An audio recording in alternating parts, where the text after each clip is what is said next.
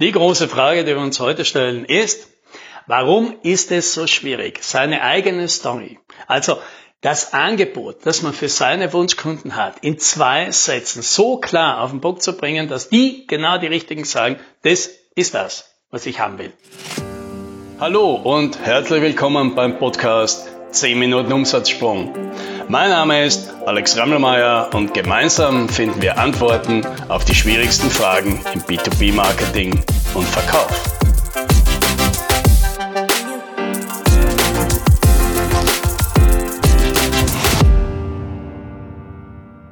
Hier ist eine Erfahrung, die wir mit neuen Klienten immer wieder machen. Wir sitzen uns hin und wir versuchen, diese Wunschkunden oder die Kunden, mit denen unsere Klienten eben in der Vergangenheit die besten Erfahrungen gemacht haben, die sie sich wünschen, wirklich sehr spezifisch auf den Punkt zu bringen.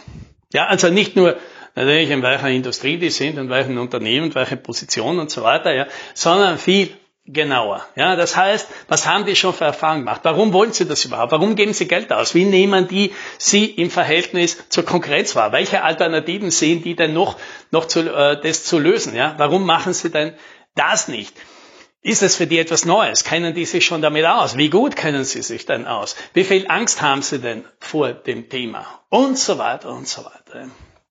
Und was natürlich dabei entsteht, sind zwei Dinge. Einerseits, das ist was Positives, ja, durch diese ganzen Fragerei kriegen unsere Klienten meistens ein viel, viel schärferes Bild von den Personen, die sie tatsächlich erreichen möchten.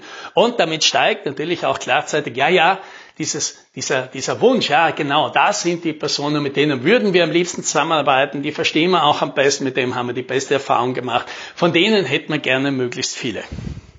Gleichzeitig nimmt man natürlich auch etwas anderes wahr, nämlich, dass diese, diese Gruppe jetzt so spezifisch wird, dass natürlich von dieser ursprünglichen riesengroßen Zielgruppe, die man da im Kopf gehabt hat, man sagt, ja, unser Service ist für so viele geeignet, plötzlich nur ganz, ganz wenige überhaupt übrig bleiben.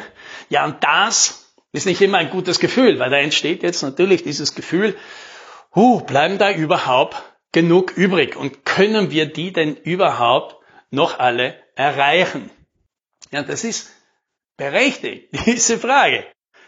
Es stellt sich natürlich umgekehrt die Frage, warum machen wir denn das überhaupt? Wieso muss denn das so spezifisch sein? Da könnte man doch irgendwann mal so einen Mittelweg finden und sagen, na ja, dann machen wir es halt ein bisschen genauer als die meisten anderen, aber irgendwo, so dass das halt noch eine relativ große Gruppe ist, so dass wir auch die Möglichkeit haben, dort möglichst viele potenzielle Kunden zu finden. Ja, und hier ist das Problem.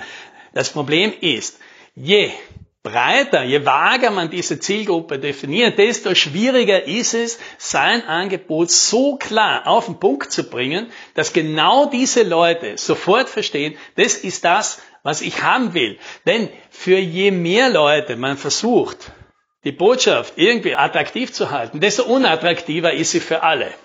Ja, das ist eben die Frage. Will man halt eine mittelmäßig gute Botschaft für viele haben oder eine perfekte Botschaft für wenige. Ja, da ist natürlich, wer den Podcast kennt, meine Antwort ganz klar. Lieber für wenige, dafür perfekt. Ja, weil dann fällt es dann mit dem Verkaufen danach nicht mehr schwer, weil dann hat man die Idealsituation, das richtige Angebot für den richtigen Kunden zum richtigen Zeitpunkt. So, jetzt aber, warum ist es denn eigentlich wirklich so schwer? Was genau macht es denn so schwer? Und jetzt mache ich mal so eine Analogie. Das ist so, wie wenn du durch ein paar Räume durchgehen musst. Nehmen wir, vor, es gibt halt so eine Art Labyrinth. Ja, und das Labyrinth besteht halt aus mehreren Räumen, die sind hintereinander. Du kommst also in den ersten Raum und da gibt es mehrere Türen. Drei, vier oder fünf Türen. Jetzt musst du die richtige Tür erwischen. Und nur wenn du die richtige Tür erwischst, kommst du weiter, kommst du in den nächsten Raum. Und da ist das gleiche Spiel wieder. Drei, vier, fünf Türen.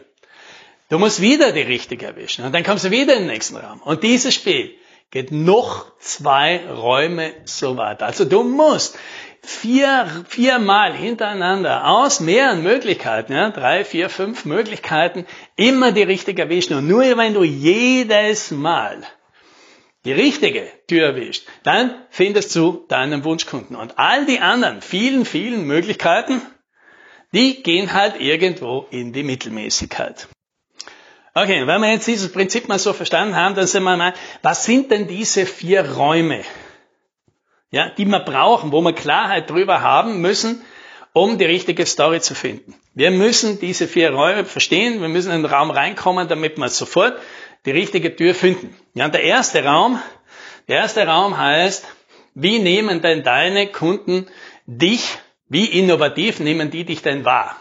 Ja, das Modell, das da dahinter steckt, das äh, kennt ihr wahrscheinlich schon, das ist dieses Diffusion of Innovation, ja, wo man halt Leute einteilt in Innovators und in, in uh, Early Adopters, uh, Early Majority, Late Majority und die Laggards. Ja, aber das ist jetzt, dieses Modell tut immer so ein bisschen, als ob das so fix wäre und ein Kunde ist in einer bestimmten Kategorie. Stimmt aber nicht, ja. Das ist eine, das sagt etwas über die Beziehung von deinem Kunden zu dir aus. Wie innovativ nimmt der dich denn wahr? Ja, das, was du anbietest, gar nicht dich als Unternehmen. Und wenn das ein Service ist, das für ihn total neu ist, das er nicht kennt, und das ist völlig unabhängig davon, dass du in einer anderen Branche das schon seit zehn Jahren machst, das für ihn ganz neu ist, dann ist das etwas ganz anderes, als wenn das ein Service ist, von dem es ganz viele ähnliche Anbieter gibt. Ja, das entscheidet der Kunde, das kann man nicht selber sagen. Man kann nicht selber sagen, ich bin ein innovatives Unternehmer, habe ein innovatives Angebot. Der Einzige, der das entscheiden kann, ist der Kunde. Und wenn der sagt, das ist innovativ, neu, interessant, dann ist das so. Und wenn der sagt, das ist dasselbe in grün wie alle anderen, dann ist das eben auch so. Und das Wichtige ist, wir müssen wissen, wie nimmt der Kunde, der, den wir erreichen wollen, und zwar. Und dieser Wahrnehmung müssen wir uns anpassen. Weil wenn der Kunde sagt, das ist etwas Neues und Innovatives, dann müssen wir anders kommunizieren, dann müssen wir unser Angebot neu beschreiben, nämlich, was tut denn das überhaupt? Was kann denn das? Wie funktioniert denn das bei dir überhaupt? Welche Vorteile wirst du denn daraus haben, lieber Kunde, wenn du dieses neue innovative Service nimmst? Nimmt der Kunde uns entweder nur als eine von vielen Optionen wahr, dann brauchen wir natürlich mit dieser Message überhaupt nicht zu kommen, weil das versteht der Kunde alles, wozu unser Service gut ist. Der will jetzt wissen, wie sich denn unser Service von allen anderen am Markt unterscheidet, damit er oder sie entscheiden kann, ob das das Beste ist. Und wenn wir das nicht richtig machen, ja, und die meisten sind in einem äh, erwachsener Markt. Da gibt es viele Anbieter. Und wer das so tut, als ob er oder sie der einzige Anbieter am Markt wäre, der drückt ja nur aus, er hat es noch nicht kapiert, dass die Wahrnehmung des Kunden eine andere ist. Also wer heute sagt, hey, ich mache äh, individuelle Softwareentwicklung und du, als ob das etwas Innovatives, etwas Neues wäre, da drücke ich ja aus, lieber Kunde, Du hast noch nicht verstanden, dass es draußen noch im deutschsprachigen Raum 45.000 andere gibt, die genau das Gleiche machen. Ja? Und die Antwort, die der Kunde aber wahrscheinlich haben will, ist ja, warum soll ich denn zu dir gehen und nicht zu einem von den anderen äh, 45.000? Die gibt's ja dann meistens nicht. So, und dann sind wir jetzt erst einmal durch den ersten Raum gekommen, weil wir diese Aufgabe gelöst haben und dem Kunden sozusagen über den Innovationsgrad richtig kommuniziert haben. Jetzt kommt der zweite. Und das hängt jetzt davon ab, wo auf der Reise befindet sich denn unser Kunde? Ist unser Kunde noch ganz am Anfang? Der hat noch nicht einmal verstanden, dass er ein Problem hat, das wir lösen können. Ja, oder ist er schon weiter? Sucht er schon nach Alternativen, aber noch nicht nach unserem Produkt? Oder ist er dann da auch schon durch, hat das alles schon verstanden und sucht jetzt einfach nach einem ganz konkreten Produkt, nach einem passenden Anbieter? Er ist also schon im Kaufmodus. Ja, das ist ja wieder klar, dass der Kunde ganz was anderes braucht. Aber wenn wir davon ausgehen, unser Kunde hat sein Problem noch nicht verstanden, dann müssen wir natürlich massiv auftreten und den Kunden educaten, aufmerksam machen, erklären überhaupt, dass er ein Problem hat, für das es eine Lösung gibt und die heißt unser Angebot gegenüber einem Kunden, der schon im Kaufmodus ist, der das alles schon verstanden hat, der alle Alternativen schon durch hat, der sich schon eine Shortlist gemacht hat, der will eigentlich nur noch wissen, wie unterscheidet sich denn dein Angebot ganz speziell von dem der anderen, die auf meiner Shortliste sind. Und wenn ich das wieder jetzt nicht auf die Reihe kriege und den Kunden auf seiner Reise auf den unterschiedlichen Stationen, die es da gibt, nicht richtig abholen kann, dann wird er einfach entscheiden, was redest du da? Entweder redest du von irgendetwas, was ich noch nicht verstehe, oder du willst mir jetzt wieder die Geschichte bei Adam und Eva anfangen zu erklären. So, und jetzt hole ich den Kunden auf der richtigen Station ab, wo er gerade ist oder wo mein Wunschkunde eben gerade ist. Gehe ich wieder durch die richtige Tür, komme ich in den nächsten Raum. Ja, und was ist es da? Jetzt geht es um den Kundentyp. Ja, vielleicht auch schon, ich habe alle diese Modelle ja schon in meinem Podcast erklärt, in einem eigenen.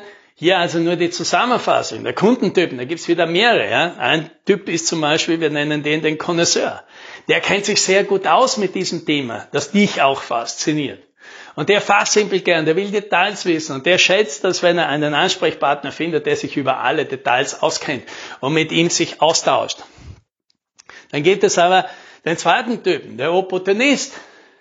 Das ist zwar auch einer, der sich nicht schlecht auskennt, aber der will das Ganze relativ rational angehen. Ja, während der erste oft vielleicht der Techniker beim Unternehmen ist, der sich genauso wie du mit diesem Thema intensiv auseinandersetzt, ist der zweite vielleicht der Abteilungsleiter, der IT-Leiter oder der CIO. Ja, ja, der versteht schon ungefähr, wie das geht, aber der ist am Ende des Tages daran interessiert, möglichst einfach zu einer insgesamt bestmöglichen Lösung zu kommen. Ja, also das heißt, der, der vergleicht dich unter anderen Kriterien. Ja, und dann gibt's den dritten. Das ist der Pragmatiker. Ja, das ist dann oft der Geschäftsführer und der schaut sich das Angebot wieder ganz anders an. Der ist an den Details meistens gar nicht interessiert. Der will eine Lösung, die gut genug ist und dafür möglichst einfach, möglichst günstig, möglichst wenig Probleme bringt. Ja, und wer das wieder nicht versteht, wo ist denn denn mein Kunde? Oder ist er noch einer der anderen Typen, die ich jetzt nicht beschreiben will? Wo ist denn mein Kunde? Da passiert halt wieder das. Ich beschreibe mein Angebot so, dass es halt für den Connoisseur mit allen möglichen technischen Details und was man nicht alles Tolles machen, dargestellt wird, ja, also den Typen anspricht, oder vielleicht den IT-Leiter, ja, mit den, mit den Vorteilen und Vorzügen, die mein Angebot hat, und dann wundere ich mich, dass ich aber den Geschäftsführer, den ich eigentlich erwischen möchte, damit nicht abhole. Ja, natürlich nicht. Der schaut sich das an und denkt sich, was soll ich mit dem Zeug? Das verstehe ich nicht, das interessiert mich nicht, da soll sich jemand anderer drum kümmern. Aber wieder, wieder schaffe ich es, hier meine Kunden richtig abzuholen. Ich gehe wieder durch die richtige Tür, komme in den letzten Raum. Da gibt es unterschiedliche Temperaturen. Da gibt es eben den kalten Kunden. Ja, den kennt uns noch gar nicht. Ja, da tauchen wir einfach mal auf und der ist skeptisch. Der kennt uns nicht. Der vertraut uns nicht. Der glaubt mal unseren Behauptungen erstmal gar nichts. Der denkt sich nur, wir wollen ihm nur was verkaufen. Ja, der Lauwarme hingegen, der hat schon ein paar Mal was von uns gehört, der hat schon so ein bisschen eine kleine Beziehung, der hat schon ein bisschen ein Vertrauen zu uns gefasst, der kennt sich schon ein bisschen mit uns aus. Der ist für eine andere Art der Kommunikation offen. Ja, das ist halt ganz normal wie im privaten Leben. Und dann geht's natürlich die warmen Kunden. Das sind die Kunden, die kommen auf Empfehlung. Das sind die Kunden, die haben schon mit uns zu tun gehabt, sind vielleicht schon Bestandskunden oder kommen aus dem persönlichen Netzwerk. Und wieder, diese Kunden müssen und können ganz anders angesprochen werden. Und wieder, wenn ich mir hier nicht klar bin, wo sind denn meine Kunden, dann werde ich mich im Ton vergreifen. Und dann werden die einen eher sagen, naja, so dicke Freunde, ja, die kalten Kunden werden dann sagen, so dicke Freunde sind wir noch nicht, ja, also das geht mir jetzt alles zu schnell und zu viel. Und die anderen werden halt wieder sagen, was tust denn da jetzt so rum? So, und auch hier müssen wir wieder die richtige Wahl treffen. So, und jetzt merkt man schon, ja, unter all diesen Faktoren den richtigen zu finden. Ja, dieses Labyrinth mit all den vielen Möglichkeiten, die in die Durchschnittlichkeit führen und der einen einzigen Variante, die zum perfekten Idealkunden zu führen, die sauber hinzukriegen, die einmal zu finden, das ist sehr schwierig, wenn ich diesen speziellen Kunden nicht so genau im Kopf habe, wie jetzt, wie ich ihn beschrieben habe. Weil dann stehst du in deinem Raum und weißt nicht, welche Tür du nimmst und die Wahrscheinlichkeit ist groß, dass du die falsche nimmst oder dass du einmal die nimmst und einmal die andere und damit Verwirrung stiftest. Das ist also die Schwierigkeit, hier den richtigen zu erreichen und tatsächlich immer genau gleich zu bleiben. Und da hilft es. Da hilft es natürlich, wenn einem jemand anderer da mal den Lotsen macht und einen Weg vorzeichnet. Ja, das könnten ja auch wir sein. Wenn du mal Interesse hast, deinen Weg hier durchzufinden durch das ganze Labyrinth, dann macht einfach mit mir einen Termin aus auf meiner Webseite. Dann findest du zielgerichtet durch dein Labyrinth zu deinem Wunschkunden. Das, das wünsche ich dir. Happy Sailing.